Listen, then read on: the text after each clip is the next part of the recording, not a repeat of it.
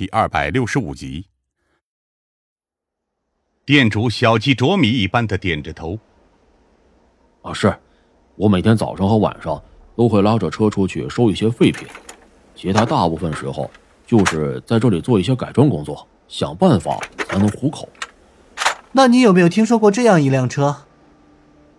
向成基问道。在每天清晨五点到六点的时间段里穿行，一般都会带着大雾，偶尔还会掉下来几根蜡烛。店主越发紧张的看着我们。二位说的，这是灵车吧？我顿时凑了过去。你知道？黑色车点蜡烛，这不就是灵车吗？店主疑惑的问道。二位啊。我这边确实只是做一些小本生意而已，不知道你们到底在说什么呀？我揉了揉额头。那你这里有没有曾经收到过的什么废车被取走的？没有，哪有人会这么闲的没事干呢？店主摆了摆手，但是很快就愣了一下，像是想起了什么一样。哎，不过真要说起来。大概几年前的时候，我这边曾经收到过一辆不错的车壳，里面基本上配置也还算齐全，啊，当时我就想着，这么报废确实有点可惜。所以你就擅自改装了车？我有些惊讶。这可是违法的。我当时只是想着自己改装过来玩一玩而已。店主申辩道。一方面磨练自己的技术，另一方面也是找点消遣，又不是打算开出去。而且后来我做的也很成功，到最后我甚至自己都不敢相信自己能把一副报废的车壳重现变废为宝。店主的眼中显然充满了怀念。哎呀，不过那辆车我自己也没有留多久，不久之后，一个很早之前的朋友刚好来这一类路过。到我这里坐一坐的时候，一眼就看上那辆改装车，我最后拗不过他，只能给他送过去了。送出去了。向成基点了点头。你还蛮大方的。毕竟那本来也是我用来自娱自乐的东西而已。店主抱着手吸了吸鼻子。哎呀，现在想来。当时真是怀念呐，谁知道不久之后，他就这么英年早逝了。这次我和向成基几乎是同时愣了一下，向成基还好，我则是立刻上前一步。你那个朋友叫什么名字？店主疑惑的看着我。他叫戴峰，貌似是旧城区那边的地头，也是我见过最不一样的地头。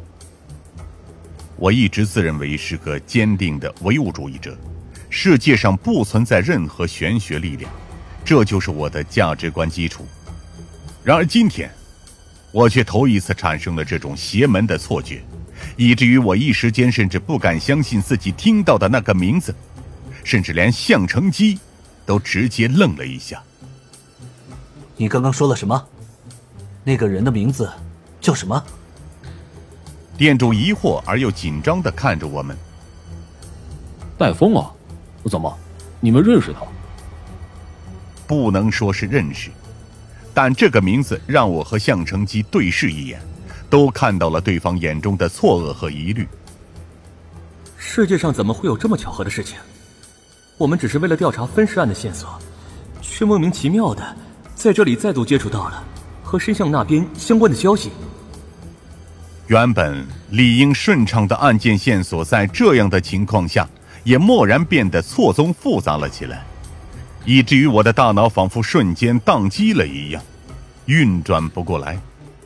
不过向成基显然早就有了对策，他先是拍了拍我的肩膀，示意我现在没必要纠结于这个问题，然后才接着问道：“你和戴峰是什么关系？”“熟人而已。”店主叹了口气：“哎，曾经有过一些生意上的来往，他经常会倒卖一些东西到我这儿来，久而久之，才熟悉了起来。不过他三年前就已经死了，我也不知道具体情况，只是听别人说的而已。店主摊了摊手，那辆车大概也早就失踪了吧，也不知道现在是谁在开。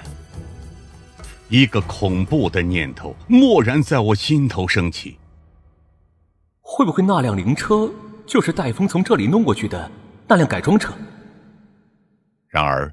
就连我自己也被这样的想法给吓了一跳，因为灵车的属性很容易让人想到一些不好的东西。你确定你没有再见过那辆车吗？也没有在近期感觉到四周一些异样的情况？店主笃定的摇了摇头：“什么也没有。这地方每天最大的问题就是那些喝醉了酒、喜欢闹事的混混。”二位如果真的这么闲，可以去管管这些。我们离开了这间废品收购站，但我内心的疑虑并没有就此缓解，而是进一步的模糊了起来。为什么戴峰会进一步和这件事情扯上关系？不知道为什么，我想起了戴芳，那个可怜的疯掉的女人。